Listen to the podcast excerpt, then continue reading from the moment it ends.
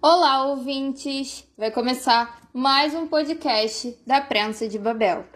Olá, eu sou Vitor Viana, esse é o podcast da Prensa, o seu canal de informação em áudio. E a entrevista de hoje é com o presidente da Assembleia Legislativa do Estado do Rio de Janeiro, deputado André Ceciliano. E o tema é Fundo Soberano, um passaporte para o futuro e uma nova via de entrada para Búzios. No início do mês de dezembro de 2021, o presidente da Assembleia Legislativa do Estado do Rio de Janeiro, ALERJ, deputado André Ceciliano, do PT, esteve em Cabo Frio, em um encontro com autoridades, empresários e representantes de entidades sociais da Baixada Litorânea, para apresentar o projeto de Fundo Soberano do Estado do Rio de Janeiro, uma aplicação financeira que estabelece uma reserva com recursos excedentes dos royalties de petróleo e participações especiais. A emenda constitucional que criou o Fundo Soberano foi elaborada por Ceciliano e aprovada por unanimidade pela Casa em junho, e posteriormente aprovada como lei complementar. O presidente da LERJ, além de explicar o que é o fundo, como funciona e seus benefícios aos municípios fluminenses, também aproveitou a ocasião para ouvir propostas de investimentos que promovam o desenvolvimento das cidades da região. Duas notícias envolvendo a mobilidade urbana na região dos lagos, ambas publicadas em primeira mão pela imprensa, repercutiu positivamente pela importância de acesso regional, em especial para Búzios. A primeira é a possibilidade, devido aos investimentos que poderão vir do Fundo Soberano, de que as obras de infraestrutura da Estrada do Nelório, no Peró, em Cabo Frio, finalmente saia do papel. A via de 2,5 km de extensão interliga as cidades de Búzios e Arraial do Cabo, e é vista como um facilitador de fomento da economia e do turismo na região da Costa do Sol. Destaque para Cabo Frio e Búzios, que estão entre os seis municípios fluminenses com o grau mais alto de elevação no mapa do turismo do governo federal. Estão na categoria A, ao lado de Macaé. Com forte prevalência do turismo na economia, os municípios da região foram duramente afetados pela pandemia.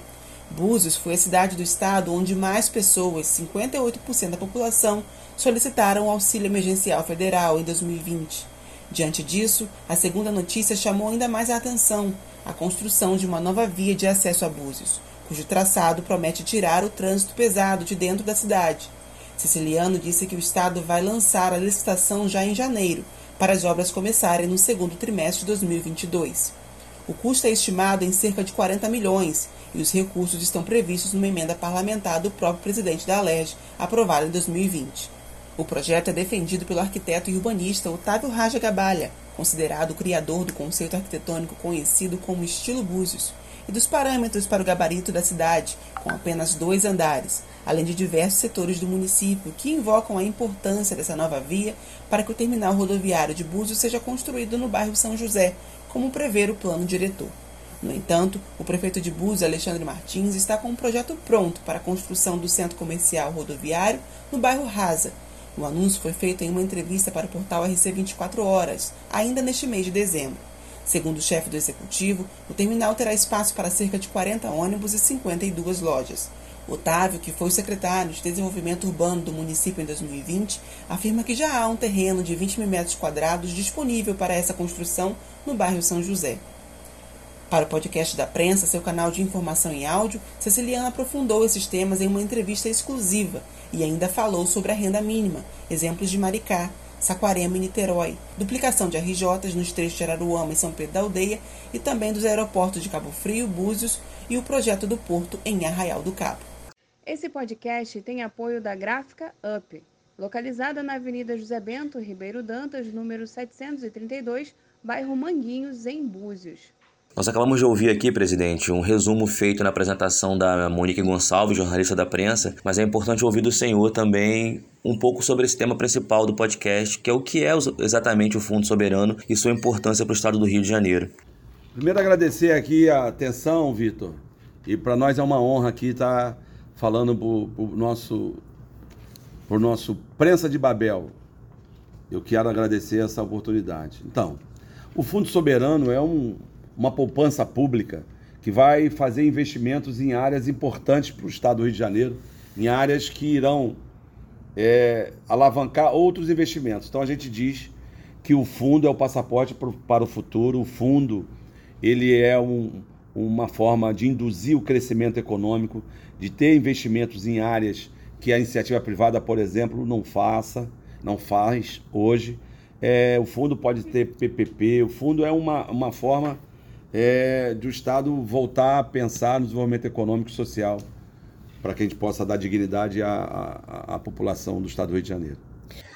Pode aprofundar um pouco mais sobre quais fontes econômicas seriam usadas para a irrigação desse fundo soberano? Então, o fundo poderá ser captado, capitalizado com recursos é, da fonte 00, que, a gente, que é a fonte da arrecadação do governo, mas o que a gente focou mesmo foi na questão dos royalties. Nós sabemos, Vitor, é, que os royalties ele é uma arrecadação sazonal. Então, ele vai bem quando o barril do petróleo está em alta. Quando cai, é uma, uma crise grande. Então, a gente precisa aproveitar essa janela de oportunidade, que o petróleo está em torno de, de 78, 80 dólares o barril. O Estado vem é, voltando a crescer, também a arrecadação de CMS é, desse ano de 2021 foi uma arrecadação importante. Então, a gente precisa, com os recursos dos royalties de participação especial, fazer uma poupança pública para que a gente possa alavancar investimentos em áreas estruturantes. Então, é, ele será capitalizado com os recursos dos royalties de participação especial, com os recursos que virão das, das nossas ações judiciais, especificamente contra as petroleiras, e também com a fonte 00. Olha, presidente, o Rio de Janeiro sempre apareceu um estado alheio ao interior. É uma sensação que nós temos. O Fundo Soberano pode significar investimentos personalizados à realidade de cada região ou até mesmo a necessidades específicas de cada município? Ele possa ser é, utilizado para beneficiar regiões. Logicamente, vai acontecer um investimento em um ou em vários municípios. Por exemplo, na região noroeste, tem um problema crônico, que é a questão da linha de transmissão de energia, ou mesmo subestações. Né? Então nós sabemos, por exemplo, que a Baixada Litorânea tem a questão da vocação do turismo, tem um porto, a gente precisa otimizar esse porto. E o porto, apesar de estar num município específico, mas ele é poderá beneficiar toda a região.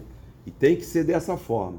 Então a gente precisa é, pensar em desenvolvimento, como eu disse, estruturante é, para as regiões. E eu não tenho dúvida, o, o fundo é uma, uma alavanca de desenvolvimento econômico e social para o Estado do Rio de Janeiro. Acredito que a pergunta, no fim das contas, que mais é feita por autoridades e mesmo por cidadãos comuns é como os municípios irão acessar esse fundo, presidente. Já há critérios definidos?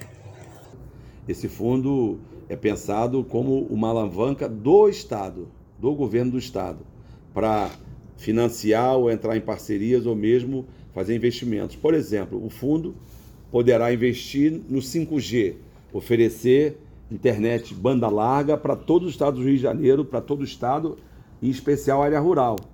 Então, é um investimento estruturante que poderá atrair outros investimentos. O fundo poderá, por exemplo, fazer parceria para construção de, uma, de, um, de um gasoduto, trazendo gás que hoje é reinjetado nas plataformas de petróleo para a costa.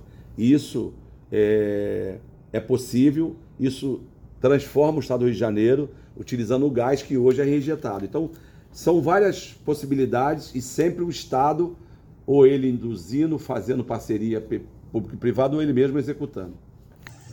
Os municípios da Baixada Litorânea, em especial a região dos lagos, foram os que mais recorreram ao auxílio emergencial. É, na sua opinião, a que se deve esse fator? E o mais importante, talvez, é o fundo pode servir como alavanca para a implantação de um projeto concreto de renda mínima, como se dá no Alasca, nos Estados Unidos, por exemplo?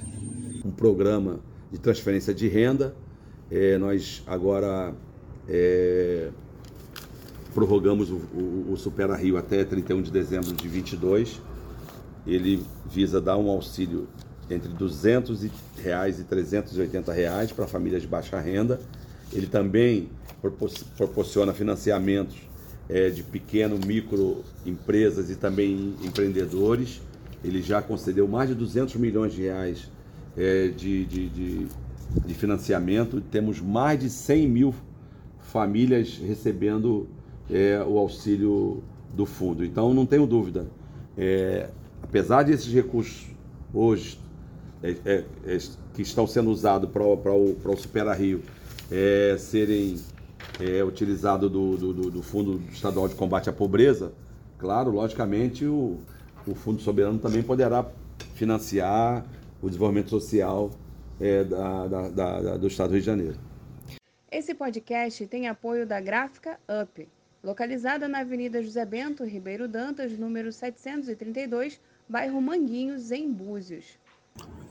Como eu citei na abertura do podcast, o Búzios também sofreu muito com a crise gerada pela pandemia, mas mostrou uma diferença em relação às outras cidades, tendo 30 a 20% da população empregada em atividades privadas, contra 18,71% da média do estado. Isso está relacionado a uma infraestrutura turística mais organizada, mas nós sabemos que poderia ser melhor. O balneário sofre com problemas como a sazonalidade, por exemplo. Como o Fundo Soberano pode atender essas questões tão específicas, deputado?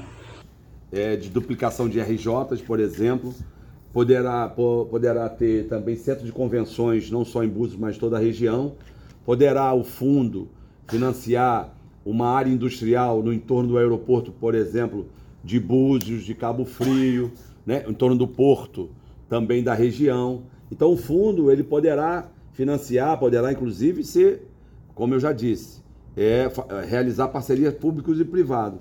Então é fundamental que a gente possa fazer a indução, trazer o investimento, que hoje a iniciativa privada não faz, mas para que possa atrair novos investimentos. Então, o exemplo da estrada, da duplicação, o novo acesso, por exemplo, a Búzios, que o governo do estado irá construir, isso também amplia né, é, é, a cidade, a entrada da cidade, a área comercial, isso também gera desenvolvimento econômico é, e emprego.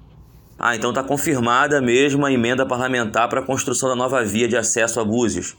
Isso se deu no ano de 2020, eu preparei, fiz as emendas, é, mas o Estado já está preparando a licitação, não tenho dúvida, no primeiro trimestre do, de 2022, essa licitação já terá sido realizada e a gente espera para o próximo verão, não esse verão de, de 21 para 22, mas no verão de 23, perdão, final de 22 e início de 23, que a estrada já possa estar é, pronta. Ela melhora ali a mobilidade da região e a gente precisa duplicar, por exemplo, é São Pedro Arraial, fazer a duplicação da estrada, isso é fundamental. Isso dá segurança, isso faz com que o, o, turista interno e externo do estado do Rio de Janeiro venha com mais tranquilidade e possa utilizar essa estrada com segurança, com iluminação, o ano inteiro para que a gente possa levar desenvolvimento a toda a região da Baixada Litorânea. Aproveitando essa informação e levando em consideração a nota que saiu na coluna da jornalista Berenice Seara no Jornal Extra, qual a participação exata do arquiteto Otávio Rajagabalha no traçado dessa nova via de entrada de Búzios? Isso aí é os estudos que foram realizados ao longo dos anos é, pela administração municipal em Búzios, de Búzios, e ele, ele foi secretário de planejamento algumas vezes.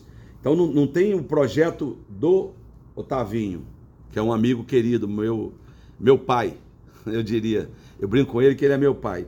Mas é, são possibilidades e em cima de um traçado pensado por ele há alguns anos, para que possa estender a entrada de Búzios, para que possa organizar a cidade, está sendo utilizado é, para licitação. Mas não tem, não é, é, logicamente, é uma ideia dele, mas não tem um custo de ter sido um projeto do Otávio. Pelo contrário, é uma contribuição que ele já dá para a região inteira. Búzios deve muito ao Otavinho em relação à sua arquitetura, em relação a esse, essa, é, é, é, essa maravilha que é a cidade. Então é uma honra ter a contribuição dele para o um novo traçado da entrada da cidade de Búzios. Deputado, aproveitando aqui essa oportunidade de falar com o senhor para o nosso podcast, em artigo assinado pelo senhor e publicado aqui na prensa, é, o senhor fala sobre as âncoras regionais a que o fundo poderia beneficiar. Quais são elas? Dá para elencar para a gente? É o que eu acabei de falar, né? Um porto é, de Arraial de, do Cabo, o porto ele é uma alavanca. E qual é a necessidade dele? O que, que ele precisa para ele ter mais dinamismo? Para ele ser um porto que vai vai exportar e importar mercadorias, que ele possa é, é, é dar, é, é, é, pela sua vocação, a estrutura necessária para alavancar. O porto, por exemplo, como eu disse, uma nova rota de gás, um gasoduto para a costa, também alavanca, isso desenvolveria, desenvolveria a região. o aeroporto de Búzios, ou mesmo o aeroporto de Cabo Frio, eu não tenho dúvida é, essa, são várias as possibilidades e é fundamental que a gente possa discutir com os prefeitos, discutir com os vereadores, discutir principalmente com os atores econômicos da região, né? Associação Comercial, Clube de Diretores de Lojistas, Firjan, Associação de Produtores Rurais. Então é isso, é ouvir, discutir e fazer investimentos que vão induzir novos investimentos. É essa a ideia do fundo. Ainda sobre o artigo publicado na prensa, o senhor cita como exemplos o Canadá e os Emirados Árabes, mas ações locais como a de Maricá também servem de inspiração para o Fundo Soberano do Rio de Janeiro? Claro, claro, lá Maricá, Niterói, Saquarema é, são cidades que têm, é, têm tido um aumento exponencial na, na, sua arrecadação em relação a royalties e participação especiais.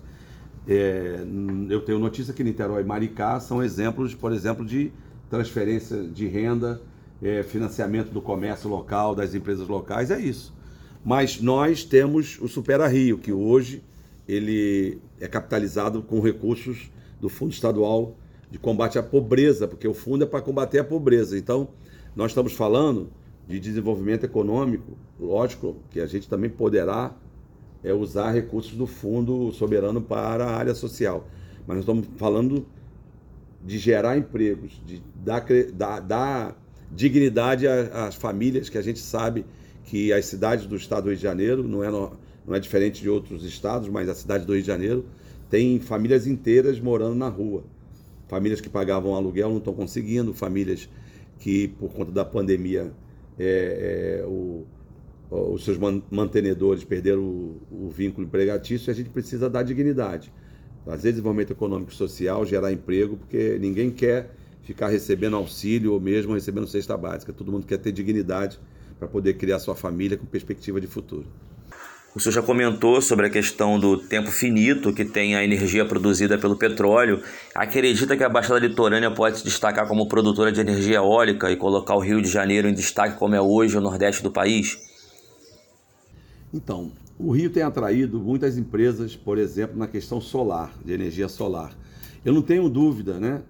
A Baixada Litorânea tem ali uma característica que são os ventos, diariamente, dia e noite, né? quase que 300, 365 dias por ano. É fundamental utilizar essa energia, que é uma energia limpa e vem bem na hora. Nós estamos falando de utilizar recursos, olha que coisa, hein?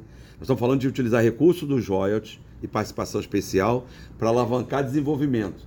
E o recurso do royalties, que nós sabemos que vem do petróleo, ele é um recurso finito, ele vai se exaurir um dia.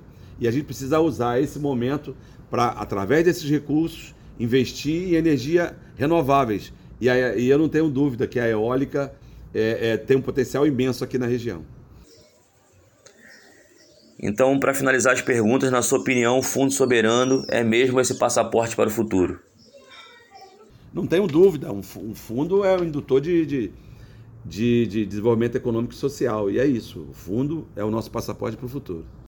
Bem, chegamos ao final da entrevista, conversamos com o presidente da LERJ, André Ceciliano. É, deputado, obrigado mesmo pela atenção e disponibilidade em falar conosco aqui na prensa e poder ajudar a informar melhor o nosso público. Queria aproveitar aí e desejar um ano novo de muita saúde, saúde, saúde, paz e prosperidade. Dizer que, que é uma honra para nós estar falando é, para toda a região, em especial para Búzios. E é isso, a gente precisa buscar soluções para todas as regiões do estado, norte, noroeste, é, sul fluminense, região serrana, baixada litorânea. O que a gente tem feito é discutir com os atores locais da área da da economia e do desenvolvimento, na área é, é, é, da administração municipal, prefeitos e vereadores, para que a gente possa é, investir em fazer investimentos, eu diria, em, em, projetos que vão induzir novos investimentos. É isso. Eu acho que, que o fundo, como eu disse, é o passaporte para o futuro, mas nada melhor do que ouvir os atores locais, discutir quais são as prioridades. Então, quero agradecer mais uma vez a oportunidade. Um grande abraço a todos. Esse podcast tem apoio da Gráfica Up, localizada na Avenida José Bento Ribeiro Dantas, número 732, bairro Manguinhos, em Búzios. E este foi mais um podcast da Prensa de Babel. Nos acompanhe pelo nosso site e também por nossas redes sociais.